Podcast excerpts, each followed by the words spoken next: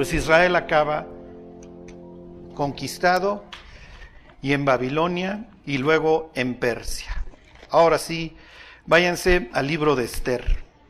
Este es el primer personaje de la historia, Esther 1.1.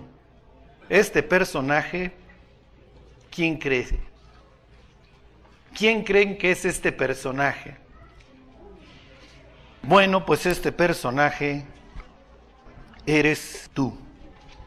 Tu vida, tu vida es tuya. Yo creo que todos los que estamos hoy aquí ya tenemos la suficiente madurez para habernos dado cuenta que nuestra vida es nuestra. Y tú vas a hacer con tu vida lo que quieras. Mi viña que es mía, dice el cantar de los cantares, está delante de mis ojos. Tal vez no eres el dueño desde la Palestina o Egipto hasta la India, tal vez no tienes tantas tierras como este hombre, pero tienes lo suficiente para desgraciar tu vida, tienes tu vida. Tú mandas sobre ella, nadie más.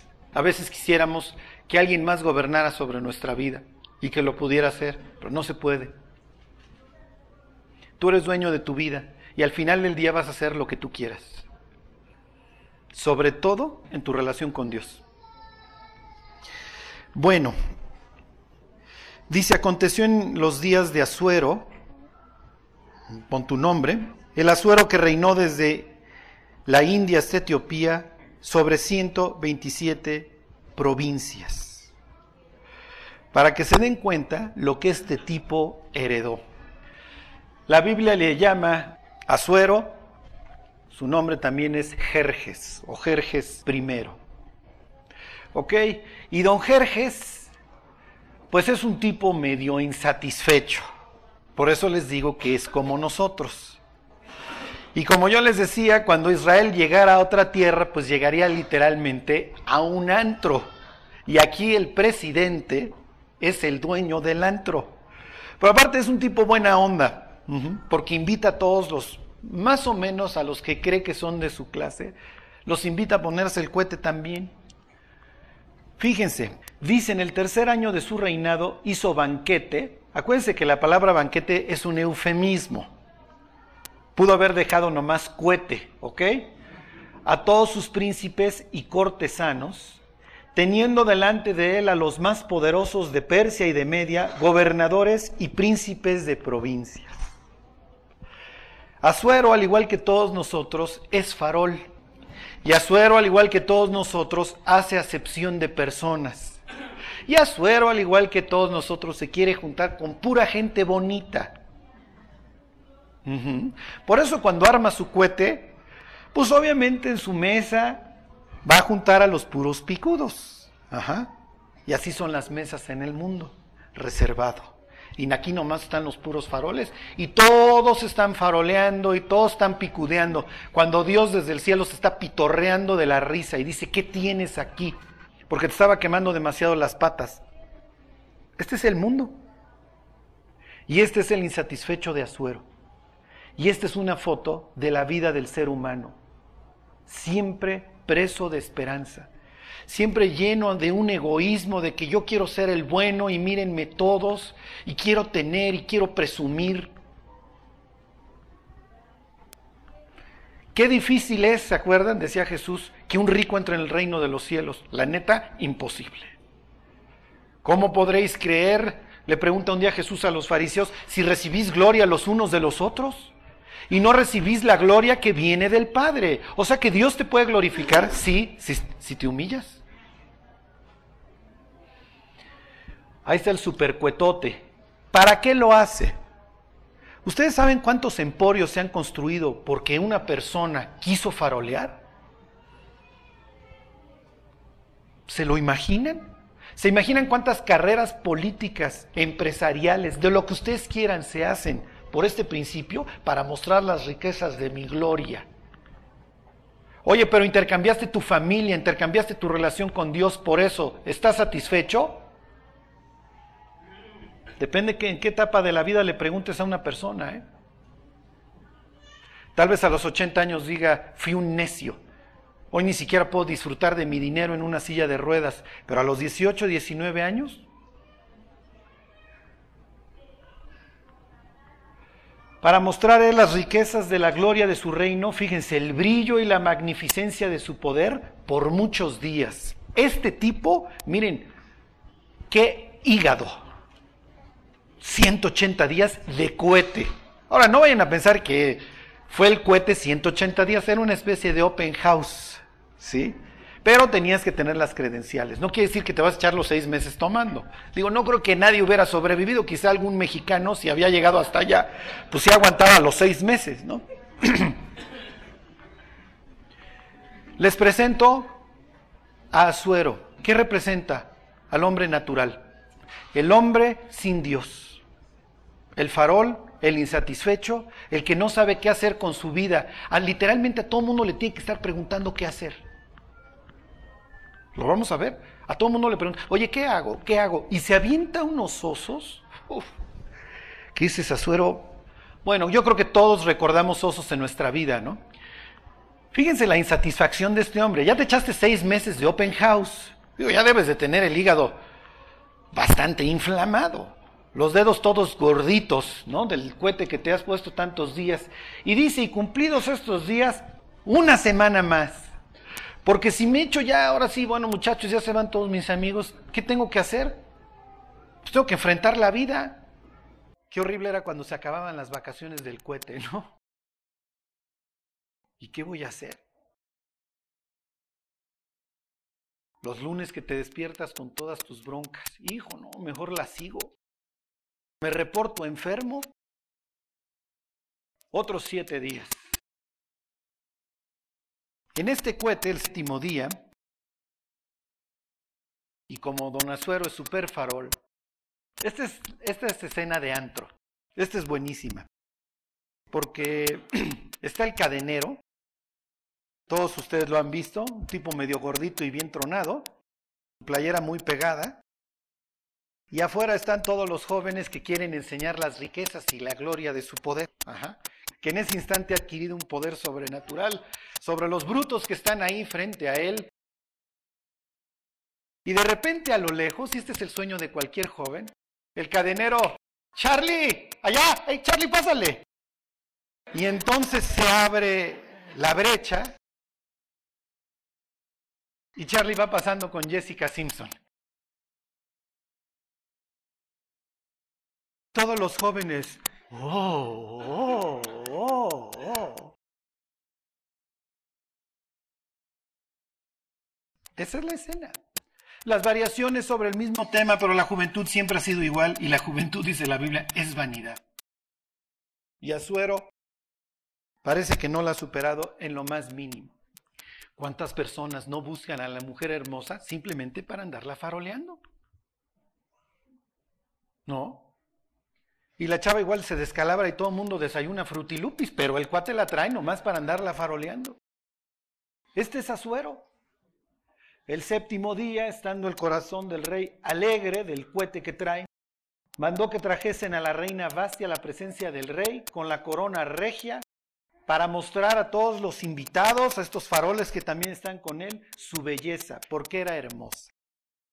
Ahora yo le pregunto a las mujeres que están hoy aquí, ¿tienes a Juan charrasqueado por, por novio. Y Juan charrasqueado en el antro, ya bien cuete. Mi reina. Ajá, tú no eres Basti, pero también te dice mi reina. Ajá. Mi reina. Ven acá para que todos vean. Y Basti, bueno, pues no es del imperio persa. No es muy tradicional y trae la ombliguera hasta acá. Les pregunto a las mujeres, ¿irían a pasearse frente al resto de los borrachos? O sea, ¿lo verías como un honor?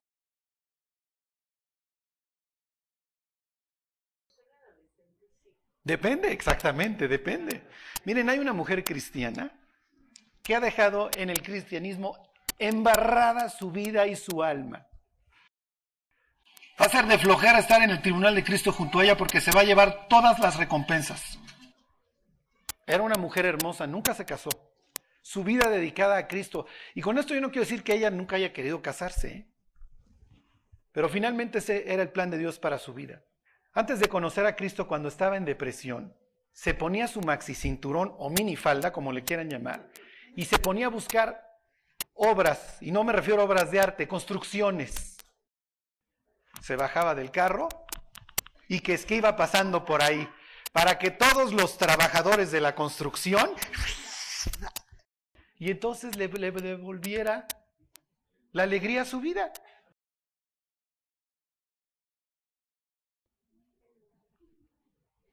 tenemos esta necesidad de aprecio. No me digan que no, chavas. El problema, el problema es dónde encuentras el valor de tu vida.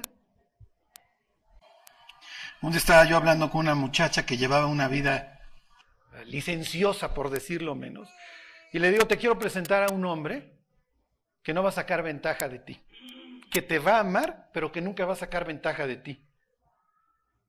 Se llama Cristo. Ahí es donde la mujer realmente encuentra su valor. Hoy alguien estuvo dispuesto a morir por mí a pesar de mis pecados. Sí, alguien te amó hasta la muerte. Bueno, entonces el farol de Azuero dice, pues que traigan a Basti para que todo mundo vea como el muchacho con el cadenero, el viejo ron que traigo. Ajá. Y Basti, ¿se acuerdan? Y Basti dice, la neta, irme a farolear con una bola de briagos, no. La neta, no. Pero esto pasa. Esto pasa. Las mujeres hoy, buscando al padre que no tuvieron, o el amor o el aprecio que no encontraron, están dispuestas a entregar el equipo la primera noche. Finalmente, Basti, miren, hay que reconocerle, la gente la recuerda como una mujer rebelde, pero hay que reconocerle, la chava tenía pantalones. Y cuando se trataba de irse a, exhibir delante de una bola de briagos, dijo, Nel. La verdad, la verdad, ¿a qué, va, ¿a qué se va a los antros? ¿Aprender santidad? Los cuates están en la fiesta, igual que Azuero, todos faroleando, todos jactándose de puras estupideces, mientras que las chavas cual ganado, porque eso es lo que ha convertido la modernidad a la mujer, cual ganado van a exhibirse. Y a ver qué patán es más lindo. Este es el mundo. No, no se los quiero rebajar, no le quiero poner rosa. Vivimos en él y la verdad es muy desalentador. Es triste. Tantas veces que decimos, ya no aguanto la presión, quiero tirar la toalla, mientras vemos un mundo que debajo de nuestros pies se está desmoronando. Bueno, ¿y qué se organiza? ¿Se acuerdan? Bueno, después del oso de Doña Basti, o después de su buena acción, como lo quieran ver, el bruto de Azuero, que nunca sabe qué hacer con su vida, se preocupa y dice, ¿qué hago? ¿Se acuerdan? Y va y le pregunta a todos sus consejeros, ¿qué hago? Y lo que va a hacer a continuación Azuero es un oso. Porque además, miren, luego nos dan unos consejos que dices, váyanse, ahí están en, en Esther. Dice el 1.20. Dice, y el decreto que dicte el rey será oído en todo su reino aunque es grande, y todas las mujeres darán honra a sus maridos, desde el mayor hasta el menor.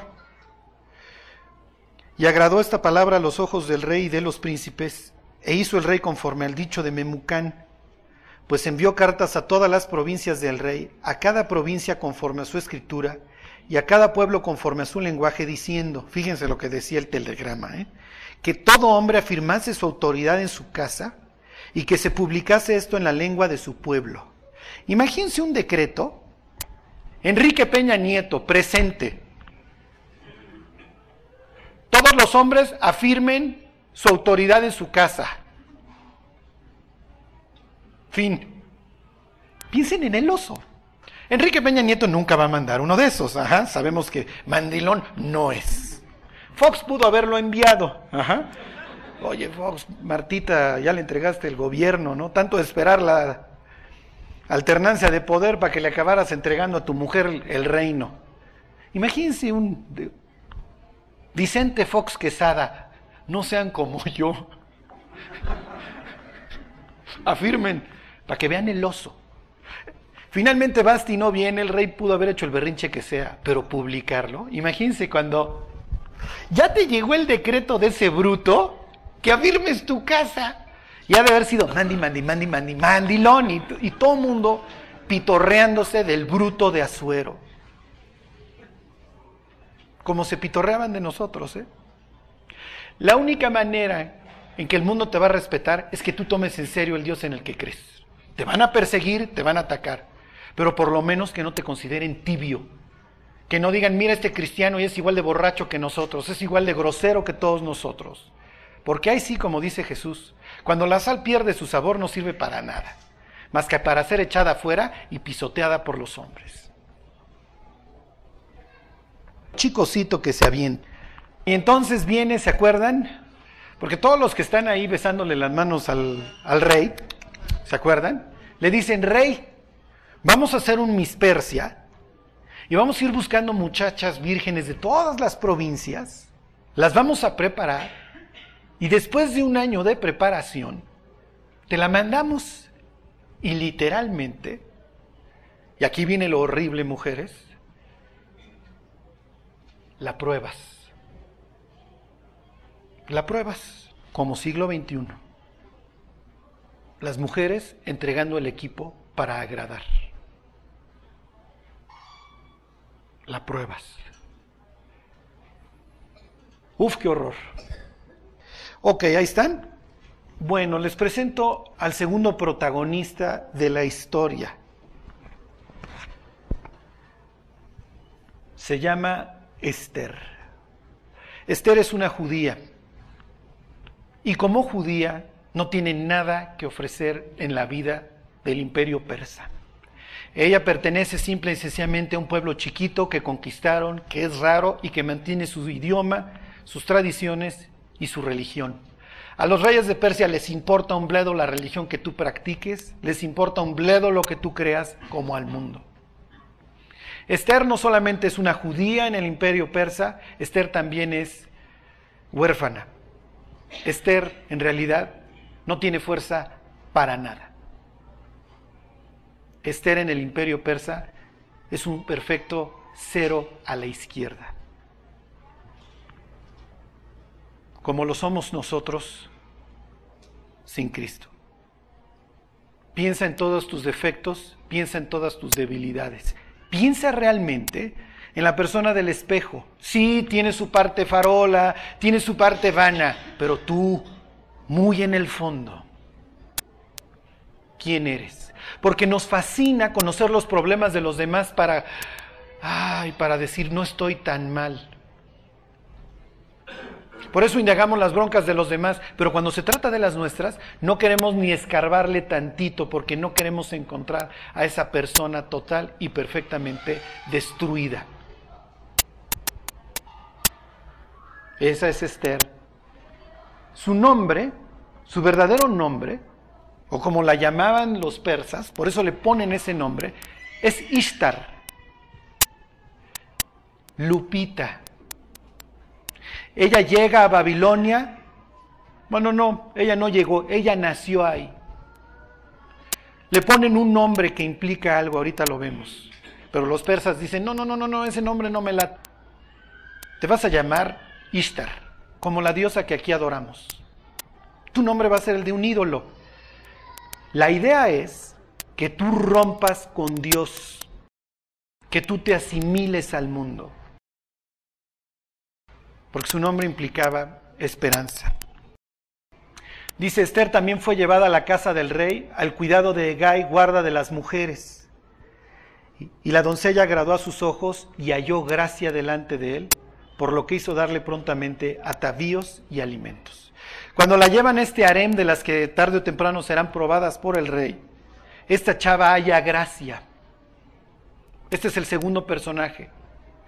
Se llama Gracia o si quieren ponerle Cristo en la historia.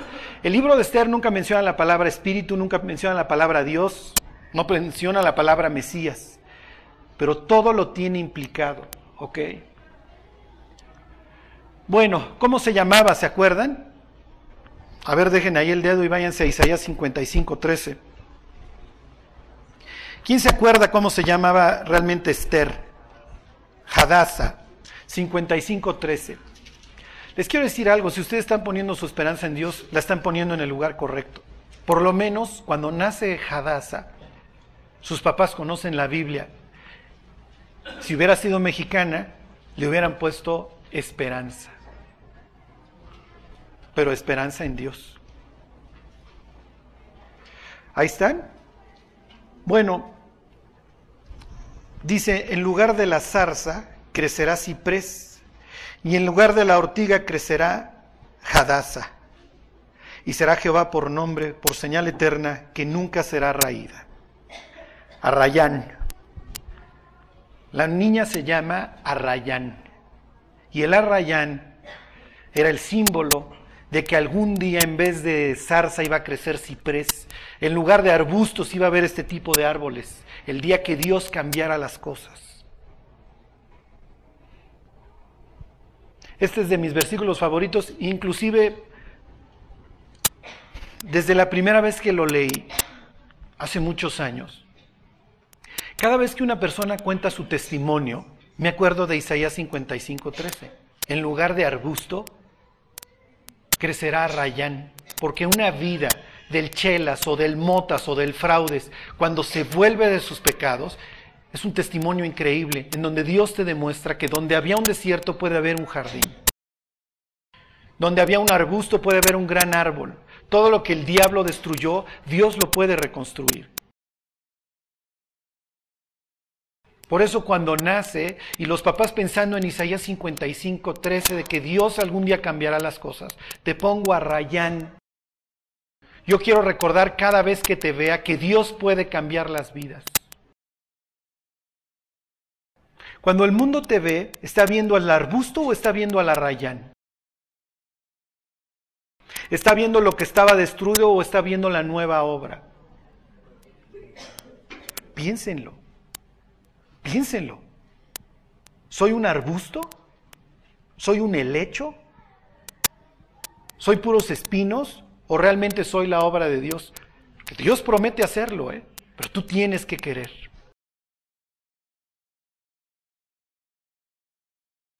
Bueno, ahora sí, regresen al libro de Esther. Bueno, les, les voy a hacer aquí una pregunta. Era un año de preparación, ¿sí? No podía llegar la señora con la chava con las patas tipo Hugo Sánchez. Las afeitaban, les ponían ungüentos, les ponían aceites.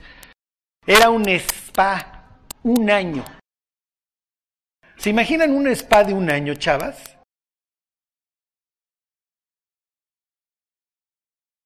Claro, el fin, fijo, el fin es horrible porque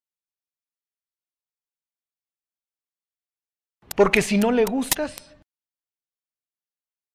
nunca más lo vuelves a ver. Por eso es que Dios reservó ciertas cosas para el matrimonio. No se trata de hacer un, demo, no se trata de hacer una demostración a ver si le gusto al tipo. Dice, cuando le llegó a Esther, hija de Abigail, tío de Mardoqueo, que es quien la había adoptado, ya veremos quién es él, quien la había adoptado por hija, el tiempo de venir al rey, ninguna cosa procuró, sino lo que le dijo Egay, eunuco del rey, guarda de las mujeres. Bueno, le pregunto a las mujeres, ¿les, ¿les hubiera gustado esto? Que un tipo te estuviera preparando cual pavo un año y luego aprobarte. ¿Qué está pensando Esther? Ojadaza. ¿Qué está pensando doña Arrayán? Guárdate de hacer alianza con los moradores de la tierra donde has de entrar. Destruiré sus imágenes, derribaréis sus imágenes de acera, porque no te has de inclinar a ningún otro Dios. No tomarás de sus hijas para tus hijos, ni darás sus hijas, tus hijas a sus hijos, porque fornicarán en pos de sus dioses y tus hijos fornicarán tras ellos. Si Hadassah no se puede meter con alguien, es con un extranjero. Está prohibido a lo largo de toda la Biblia. Tú, cristiano, te tienes que casar con cristiana. Porque si te casas con alguien que no me conoce, dice Dios, vas a adorar a sus dioses. Es ateo, tiene dioses. Y los vas a acabar adorando. ¿Por qué aceptó Esther? ¿Por qué aceptó Esther su destino? ¿Qué piensan? Y se lo pregunto especialmente a las mujeres. ¿Hubieran luchado? ¿Hubieran dicho mejor que me maten?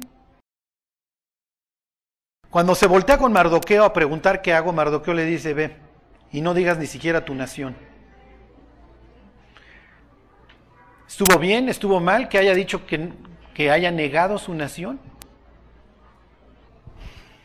Dios nos dio dos orejas.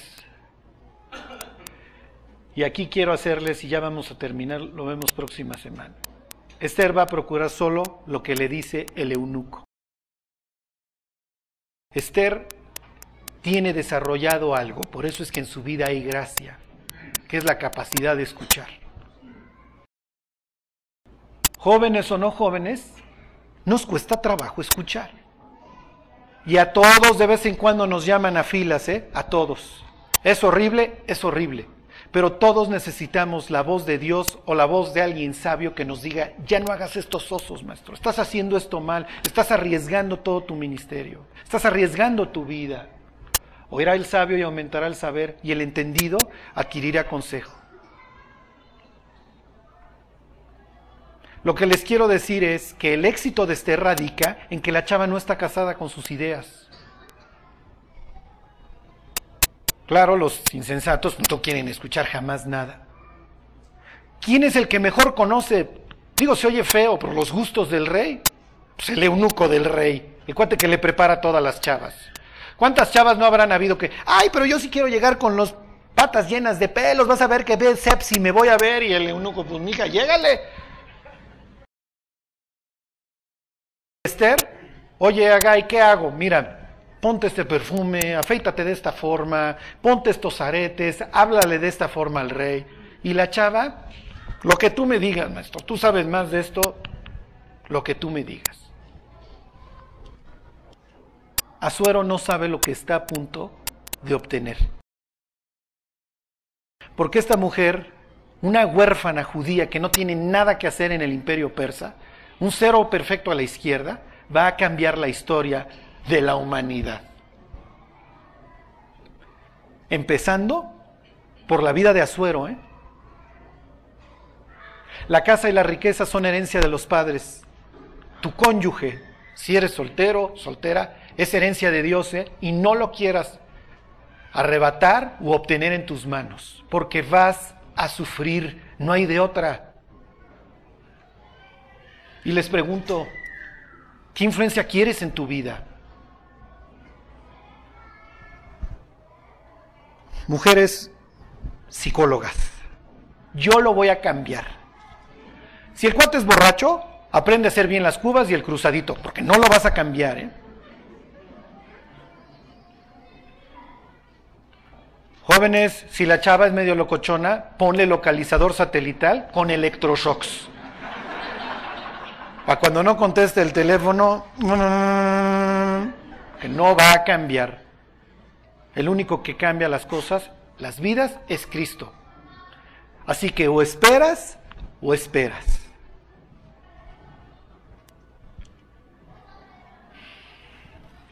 Bueno. Nada más les muestro a este hombre y nos vamos.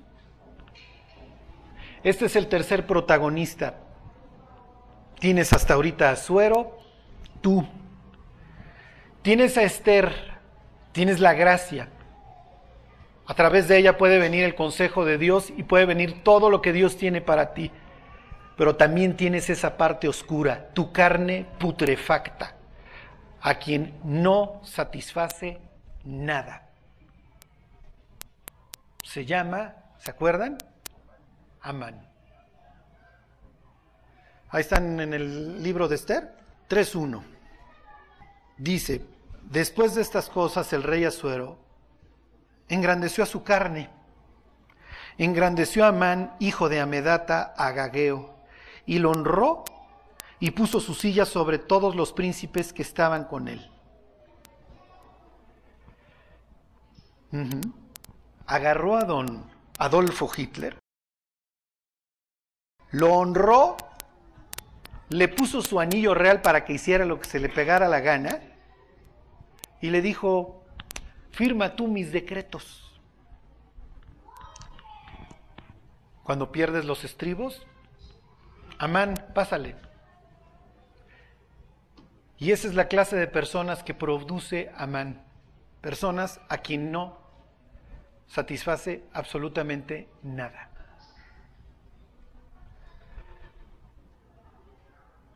El padrastro de Hadasa no se le cuadra. Ahorita no les voy a preguntar por qué, se los dejo de tarea. No se le hinca. Pero Amán eventualmente va a decir algo. No solamente te voy a exterminar a ti, desgraciado Mardoqueo, sino a toda tu nación, porque nada me satisface. Miren, vamos a leer el último versículo antes de irnos. 5.11. Amán es un juego de palabras con la palabra ira en hebreo. O sea, se parecen.